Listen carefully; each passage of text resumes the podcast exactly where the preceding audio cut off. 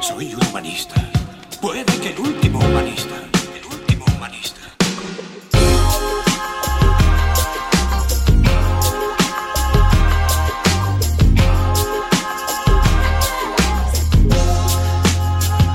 ¿Qué tal amigos? ¿Cómo estáis? Bienvenidos a un nuevo programa de Music List Podcast.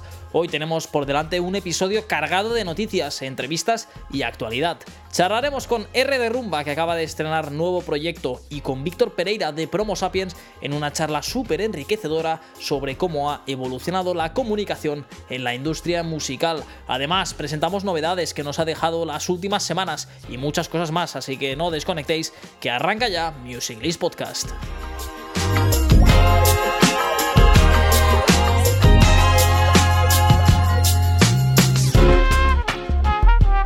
Pues ya lo tenemos todo preparado, así que es el momento de saludar a nuestro artista del día de hoy, considerado como uno de los mejores DJs en el ámbito español del hip hop, que combina las cabinas con la producción. Él es Rubén Cuevas, conocido como R de Rumba. Rubén, ¿qué tal? ¿Cómo estás?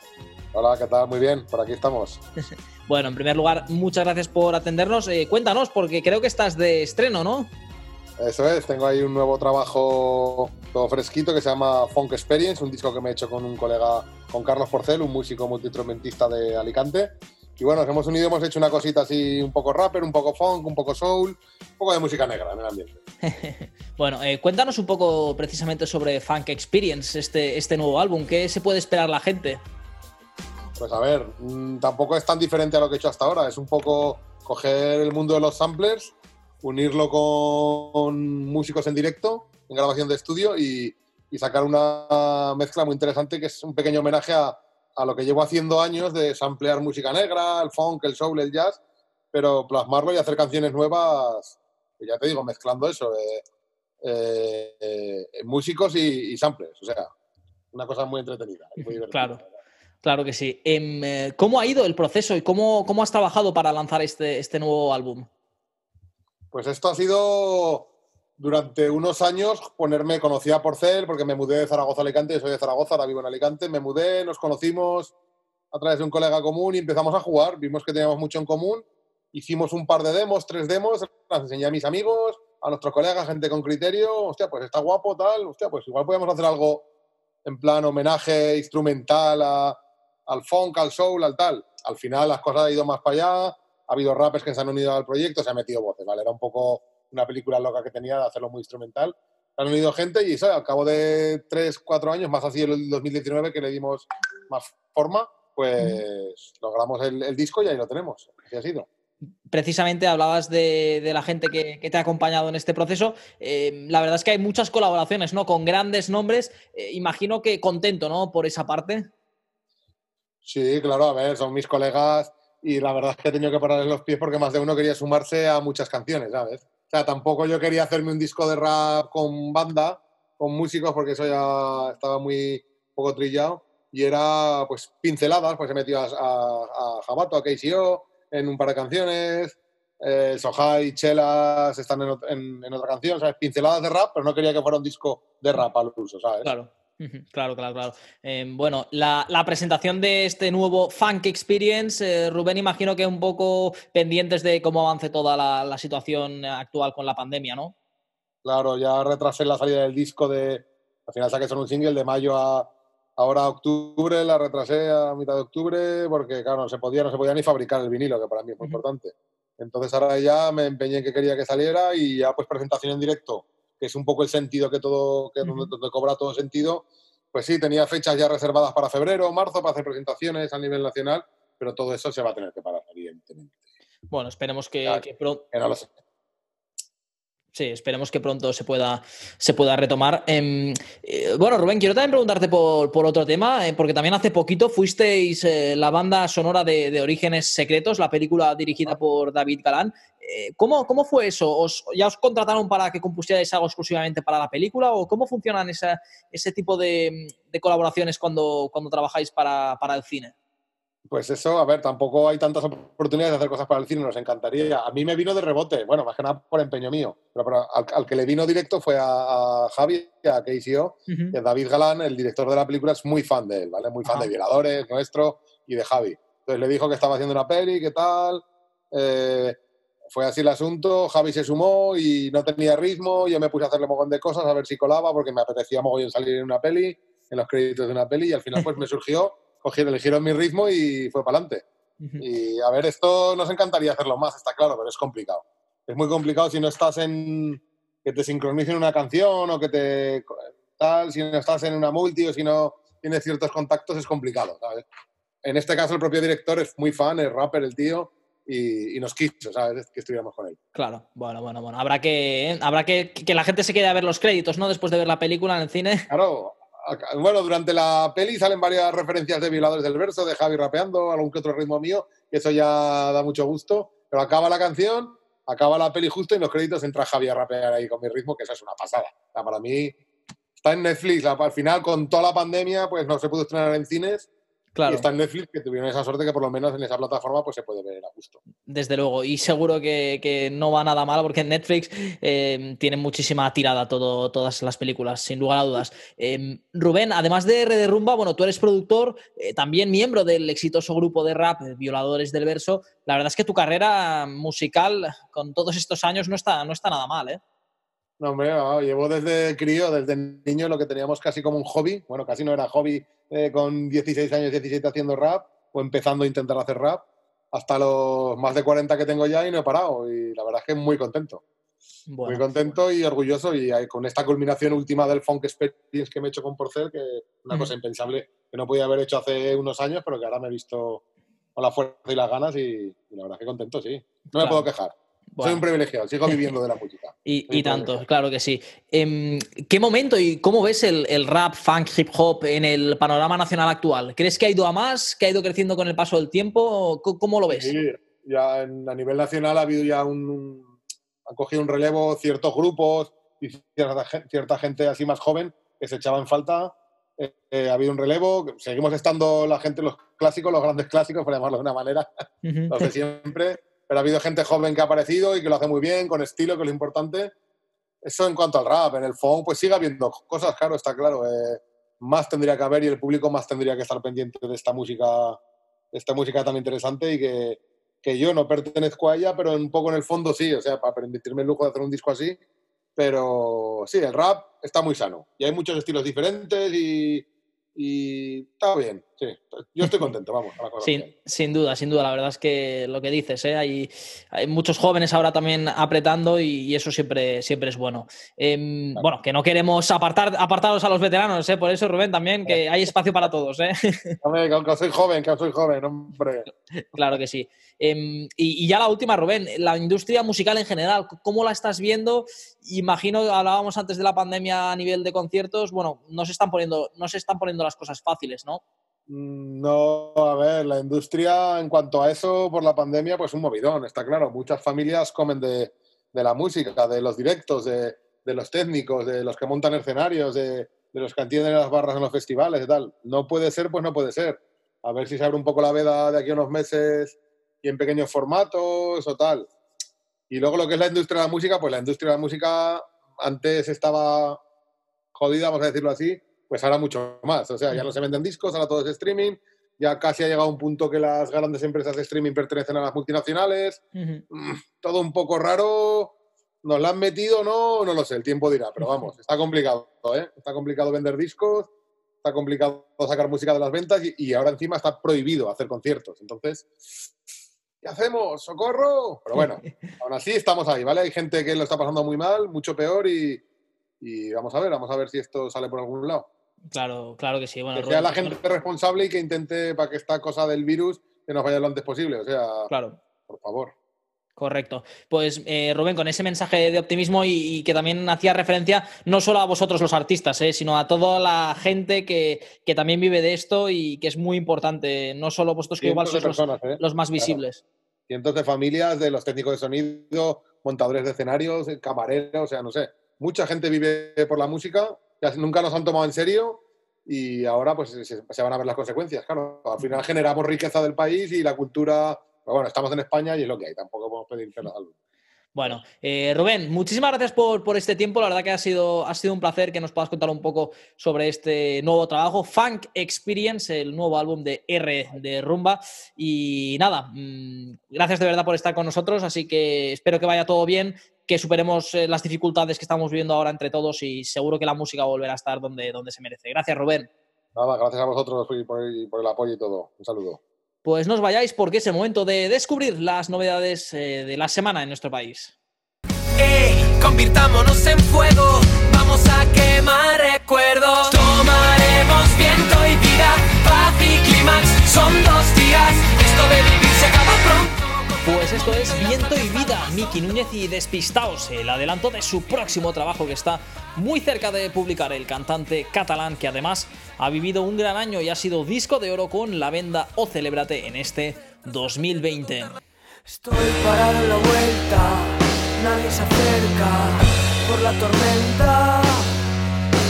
Estoy perdido en la vuelta, nadie me aleja de la tormenta.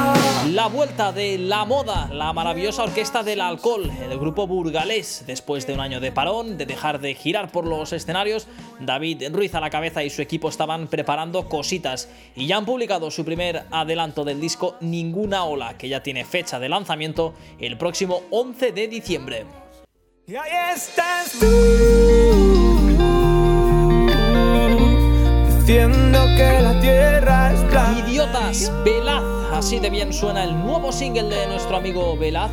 Idiotas, otro temazo de este joven artista barcelonés que no para de crecer y muestra de ello esta nueva canción, Idiotas. Seguidle de cerca porque apunta maneras y si queréis conocerlo un poco mejor, recuperad nuestro podcast que grabamos con él el pasado mes de agosto.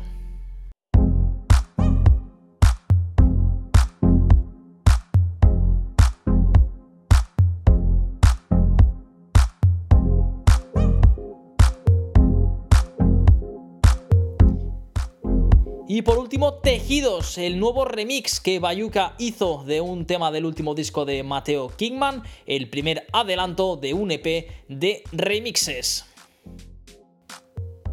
Y ahora toca seguir aquí en Musicalist Podcast y es el momento de presentar a nuestro próximo invitado, fundador de su compañía, empresario con muchos años en el sector, que ha ido creciendo a lo largo de su carrera profesional y que hoy nos va a presentar la empresa que creó en su día. Estamos con el CEO de Promo Sapiens, Víctor Pereira. Víctor, ¿qué tal? ¿Cómo estás? Hola, buenos días. Pues aquí en Madrid pasando frío. Bueno, la situación ahí en Madrid también delicadilla, ¿no? En referencia a la pandemia. Sí, está siendo, o sea, más de delicada está siendo un desastre. O sea, al final nadie sabe nada, no sabe si estás confinado o no, no sabe zona, bueno, lo que está pasando en el resto de España, bueno, y de Europa. Bueno, bueno, a ver si este ratito de charla nos hace desconectar un poco de esta realidad que tanto nos está salpicando. Cuéntanos, Víctor, eh, ¿qué es Promo Sapiens? Bueno, pues Promo Sapiens es una agencia de comunicación cultural que, que empezó en el, a finales de los 90, en el 98, bueno, cerca del 99-2000 trabajar en una compañía que era Edel Music, que era una compañía alemana que sacaba mucho producto aquí en España.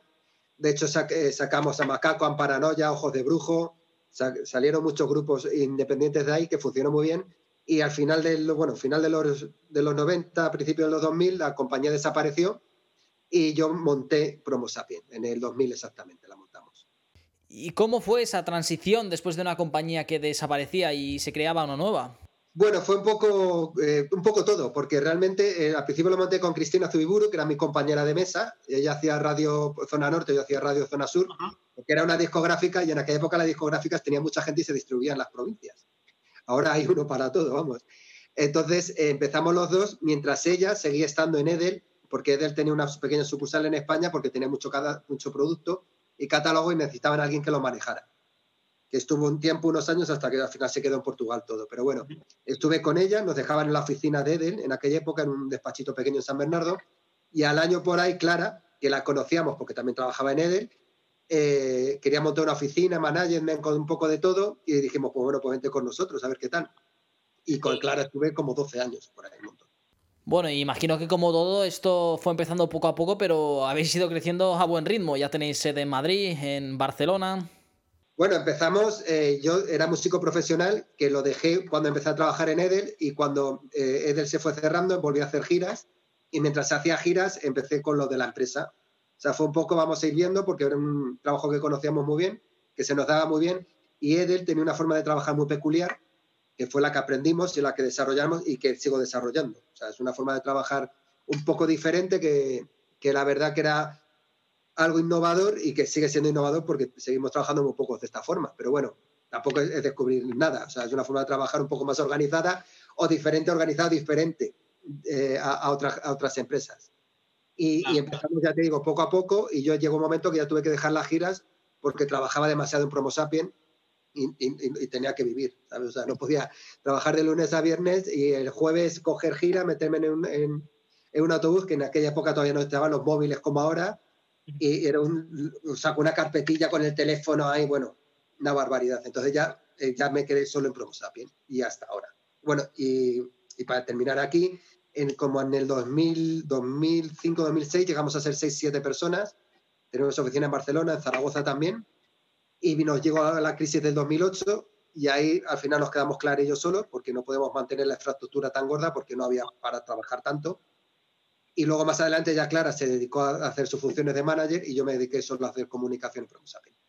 Bueno, realmente esto es algo muy vocacional, ¿no? Que se lleva por dentro porque no es fácil, ¿no? Y vemos ya cada vez como más músicos se producen ellos, incluso se llevan la propia comunicación. Eh, no, bueno, al principio, en, en, los 90 esto era como, como ahora los cocineros, ¿no? Era un rollo súper cool, que estaba gente súper cool.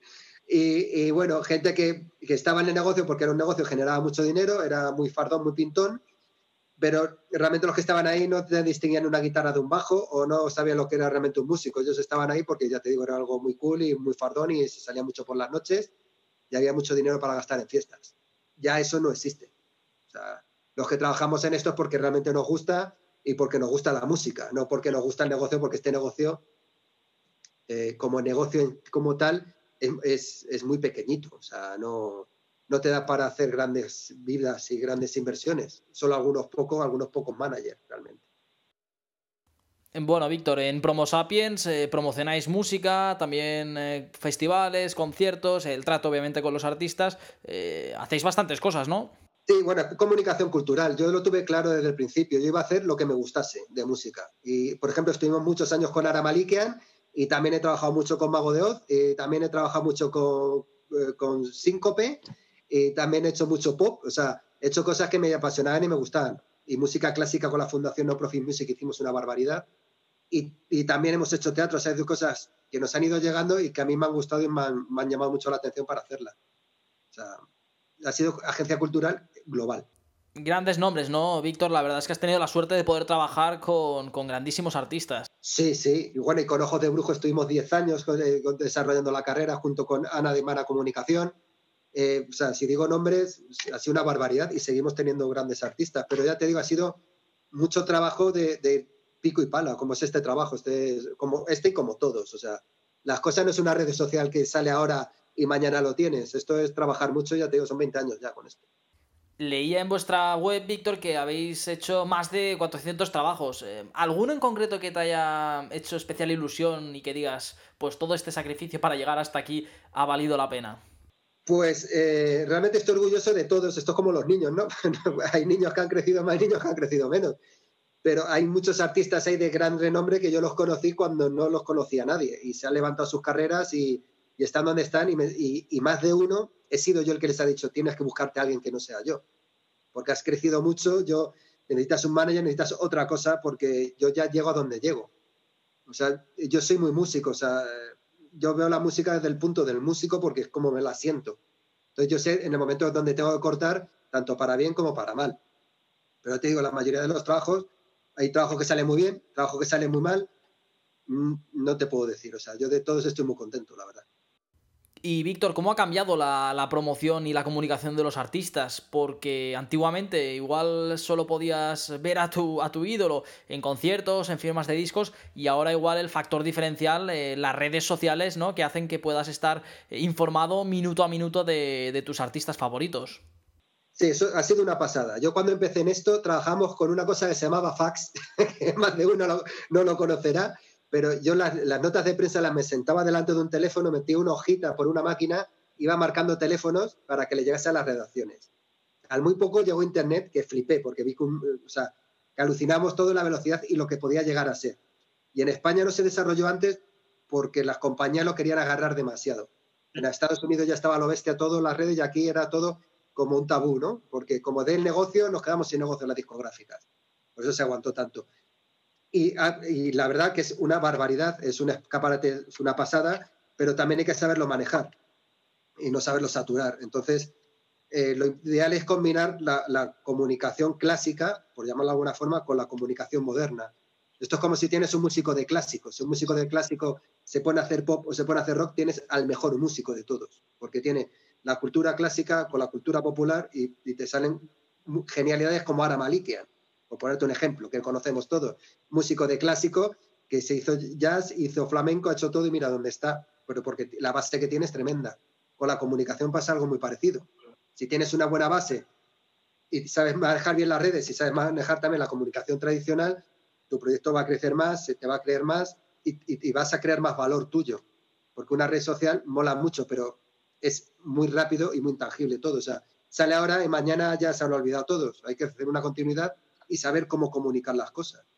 y ahora está con, con, ese nerviosismo de las redes sociales que con el tiempo la gente se relajará y sabrá empezar a hacer todo mucho mejor, yo creo lo comentabas, Víctor, ¿no? Eh, Internet, eh, el poder de, las redes sociales, esto ha evolucionado muy rápido. No sé ahora, de cara al futuro de los próximos 10 años, por dónde ves que va a seguir el mundo del marketing y, la comunicación de artistas. A ver, yo creo que tiene que parar. O sea, tiene que parar en algún momento. Hay un documental en Netflix sobre las redes sociales que recomiendo a todo el mundo verlo, que ahí te hablan realmente lo que es una red social. Yo me dedico a las redes sociales, mi mujer trabaja para Parques Reunidos haciendo las redes sociales y no tenemos redes sociales. Con eso os digo todo. O sea, la red social es algo que está muy bien, pero también es muy peligroso y hay que saberlo manejar muy bien. Ahora estamos en un momento de una ebullición y muy descontroladas. Yo creo que esto es como, eh, como las películas de Terminator y cosas así, ¿no? La red social ya no pertenece al hombre, como el capitalismo ya está solo, ya no lo dirige nadie. Entonces yo creo que va a haber un momento en que se tranquilizará y lo empezaremos a saber redirigir. Hablaba con un colega periodista que me hacía una comparación muy buena, que era con el tabaco. Al principio el tabaco salía en todas las películas, todo el mundo fumaba, todo el mundo... Y ahora con el tiempo te has dado cuenta que todo se ha relajado, la gente fuma el que quiere, ya no es un símbolo de estatus, ya... Y yo creo, creo que con las redes sociales va a pasar algo así. Ahora todo el mundo regala los datos por bajarse una aplicación. Dentro de unos años, te aseguro, ya pasa en Facebook, que todo el mundo daba así a todo el mundo, mis amigos, mis amigos, y ya la gente lo elige, y ya empieza la gente a elegir, a saber lo que quiere. O sea, es el funnel, ¿no? Al final entraremos todos por ahí y, al final saldrá todo mejor, porque ahora mismo estamos pues ahí en un mar todos dándonos ahí y que nadie sabe a dónde vamos a ir, pero con el tiempo espero, por el bien de todos, que esto se relaje un poquito y sepamos eh, manejar las redes sociales como se tienen que manejar. Buena, buena e interesante comparativa. Eh, el dilema de las redes sociales en Netflix, para el que todavía no lo haya visto. Bueno, hoy está aquí con nosotros eh, el CEO de Music List, eh, Jordi Payares, que hacía tiempo que, no me acompañaba en los podcasts. Jordi, ¿qué tal? ¿Cómo estás? Un placer tenerte aquí. Hola Bruno, ¿qué tal? Encantado de estar aquí de nuevo. Bueno, creo que tienes alguna preguntilla para, para Víctor, así que ahí os dejo, de CEO a CEO. Víctor, un placer tenerte, tenerte por aquí en el, en el podcast. Quería comentarte un poco con, la experiencia que habéis tenido. Comentabas que fundasteis Promo Sapiens el año, en el año 2000. ¿Cómo habéis vivido este cambio de la industria y un poco cómo ha impactado en cómo se hacen las cosas y un poco también el servicio que, se ofrece a los, a los artistas? Bueno, el cambio de la industria, pues como comentaba un poco, al principio estaba, era un negocio cool y daba muchísimo dinero. O sea, eh, los, eh, los managers, para conseguir una idea, tenía una palabra que era el tour support, que te llegaban a las compañías y les pagabas todo todo, viajes, cartelería, la promoción, ellos redirigían el artista un poquito y cobraban, además de su trabajo de cerrar salas, pero tenían un gran apoyo detrás. Esto ha mutado al revés, ahora resulta que ahora son las discográficas las que le piden el apoyo a, los managers, ¿no? Y les quieren sacar dinero de los, o sea, quieren rentabilizar el producto porque ya no se venden discos como se vendía antes. Entonces, ¿qué ha pasado? Que yo, bajo mi opinión, después de haber trabajado en la época buena de las discográficas, creo que no se supo evolucionar ni se supo eh, eh, querer actualizarse con lo que iba a pasar. Y yo me acuerdo en reuniones con compañeros de otras discográficas que decía, chicos, estáis viendo lo que está pasando en Estados Unidos y los americanos han inventado esto, han inventado el marketing, han inventado el rock and roll. Eh, solamente había que ver cómo lo estaban evolucionando ellos y cómo lo estaban haciendo ellos, realmente. Eh, ¿Qué pasó? Que no se supo adaptar las compañías discográficas a lo que venía a lo que estaba por venir. Entonces siguieron queriendo tirar de catálogo, de sus radios 40, cadenas 100 y demás, de, de sus editoriales, porque todos tenían su editorial para poder rentabilizar más su producto. Y lo que ha pasado al final es que esa estructura pues no ha podido aguantar, no era, no era aguantable. No era aguantable ir a una presentación de un disco y dejarte 7 millones de pesetas. O sea, te estoy hablando en pesetas porque eran una barbaridad, que decías, pero si con esto te sacas un disco y te haces tres giras, y te decían, no, no, esto es marketing. No, no, esto no es marketing, esto es uno de fiesta. Es muy diferente. Entonces, ¿qué ha pasado? Que los que nos hemos quedado en este sector sabemos lo que es el sector y, queremos cuidar este sector. A mí me llega un artista y me dice, tengo 30.000 para un proyecto y te digo, le digo, espérate un momento, tienes mucha pasta, me parece estupendo, pero ahora vamos a ver en qué invertir ese dinero y si es necesario invertirlo ahora todo de golpe. Porque no tiene sentido. Me parece muy bien que tengas dinero, pero hay que saberlo mover. En otras circunstancias, te pilla otra persona que no sabe el negocio y dice, tráelo para acá, que, que nos lo fundimos en tres fiestas y en cuatro conciertos. Y eso es lo que pasaba, que ya no pasa afortunadamente. Entonces, ¿qué ha pasado? Que todo se ha ido especializando y ahora los que trabajamos en la música, pues tenemos una visión global mucho más grande de todo, porque la mayoría llevamos mucho tiempo y hemos visto lo que ha pasado. Y hemos visto de ser los number one a ser lo que somos ahora. Y un problema de la música en sí ha sido la música en sí. Nunca hemos estado unidos, los músicos nunca han estado unidos. ¿Y qué ha pasado? Nos llega una pandemia como nos ha llegado ahora y la estructura es, es mínima, no existe. O sea, es un hilito en el que vivíamos de unas cositas, en que el momento que no lo han cortado, pues ha habido un derrumbe total. O sea, de nuestro negocio y de muchos otros negocios, pero bueno, ahora estamos hablando un poco más de la música. Entonces, eso es lo que está pasando. la evolución del negocio es que nos hemos profesionalizado más y creo que ahora se trabaja mejor. Y con las redes, sumando a las redes sociales, si se hace un buen trabajo, eh, comunicación, la tradicional más las redes sociales, se pueden hacer grandes cosas dentro de toda la competencia que hay y saber que somos pequeñitos y saber que hay que ir poco a poco, paso a paso. Esto es la realidad. Siempre ha sido así, lo que pasa ahora más, porque encima no hay dinero detrás apoyando. Totalmente, totalmente, Víctor. Una reflexión muy, muy interesante. Em, cuéntanos un poco también, eh, bueno, en nuestra audiencia tenemos artistas de España, de México, Colombia, Argentina, etcétera. Y recientemente ahora hemos hecho un partnership eh, Promo Sapiens con, con Music.ly. Cuéntanos un poco en qué consiste, cómo los artistas eh, pueden, pueden aprovecharse y, qué un poco qué beneficios aportamos al artista.